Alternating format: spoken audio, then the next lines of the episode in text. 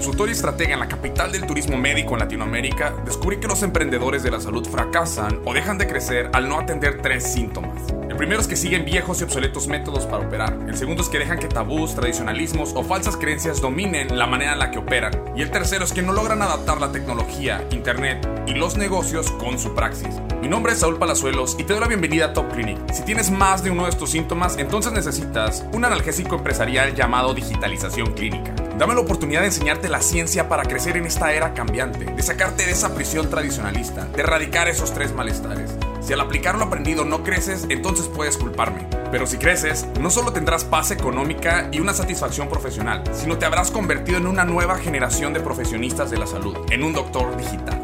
Sin más, comenzamos.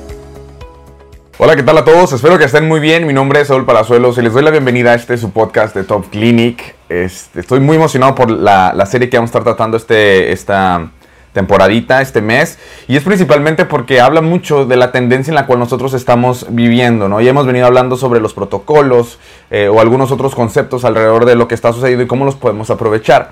Pero precisamente hoy me quiero tomar un tiempo para hablar de lo que es la telemedicina, ¿no?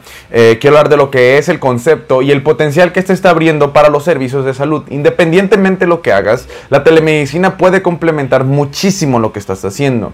No suplir, que es es donde nosotros a veces nos perdemos de, vista y es donde empieza toda esta dinámica de eh, eh, que si está bien, que si está mal, que, eh, porque no se trata que trabajes menos, sino que trabajes mejor. y no se trata que, que, dejes de hacer cosas, sino que complementes cosas. Y es donde quiero partir en este episodio, en, esta, en este episodio número uno, que es básicamente que tiendas el concepto de lo que es el, proceso de la telemedicina y cómo este puede sumar a tu praxis. En, la, en el reto doctor digital que yo tengo, digo, si no lo has tomado de verdad, te sugiero bastante que lo hagas. Al día de hoy, ahorita estoy ya para mi cuarta generación, está padrísimo, estamos teniendo muchos resultados. Y ahí viene una clase extra donde hablo sobre los principios de la telemedicina. Y, digo, no voy a complementar tanto porque ya ahí está súper completa la, la clase que doy ahí. Pero sí quiero hablar de algunas cosas para que tú tengas claridad sobre el qué y, cómo funciona, por qué se da y demás, porque a lo mejor las has escuchado, pero no entiendes el concepto. Y algo que yo encuentro comúnmente, y ayer lo hablaba con, un, este, con un médico, ¿no? Ah, eh, decía es que nosotros tendemos a criticar o a desvalorizar aquello que no entendemos. Es muy común, es una, es, una de las maneras de ser humano, es de rechazar ¿no? conceptos, filosofías, herramientas, llámese lo que sea. Si yo no lo entiendo, la característica común es que lo voy a criticar, es que lo voy a desvalorizar, es que lo voy a demeritar, porque no lo entiendo. Y es que hay que ver cómo se aplica, ¿no? En sí la telemedicina, ¿cuándo nace? Bueno, nace específicamente para romper con la brecha, con la brecha de acceso a los servicios de salud en comunidades un poquito más complejas, en este caso rurales, ¿no? Entonces se da a través de la videollamada, ¿no? O la, o la telellamada, digo, hay diferentes conceptos alrededor de todo esto. Eh, eh, entonces se da como para romper esa brecha. Y ese era el uso específico. Cuando no se puede atender, entonces se aplica. ¿no? Era más radical el principio, está más enfocado en alcance para comunidades este, rurales o, que están en desventaja ¿no? de acceso a la salud. Digo, obviamente tienen también desventajas en otras áreas, pero principalmente se quería romper con esa desventaja. Y una de las cosas que, que se implementó fue la telemedicina para ello. Entonces no es algo nuevo, es algo nuevo en la aplicación actual. Pero la telemedicina tiene, tiene como objetivo romper brechas ser, hacer al médico más accesible, permitirle llevar eh, eh, sus servicios de salud a de una manera mucho más efectiva. Eh, ciertas cosas. Obviamente un médico, por ejemplo, o un profesionista de la salud no puede hacer algún procedimiento quirúrgico a través de, este, de la telemedicina. Y no, pero hay otras cosas que sí se pueden hacer. Y es de donde voy a empezar a partir durante esta serie en los próximos días. Pero es importante que tú entiendas esto. Si posiblemente lo ves como algo ajeno, algo externo a ti, te estoy diciendo, no se trata que, que, que supla lo que haces, sino que lo complemente y que lo aproveches. Porque verdaderamente eh, la situación actual está marcando un nuevo panorama, un nuevo ecosistema alrededor de los servicios de salud. Muchos van a empezar a implementar esto después. Hay siempre hay una curva de aprendizaje eh, que se conoce como los early adopters, ¿no? Los, que empiezan a, innovar en etapas tempranas.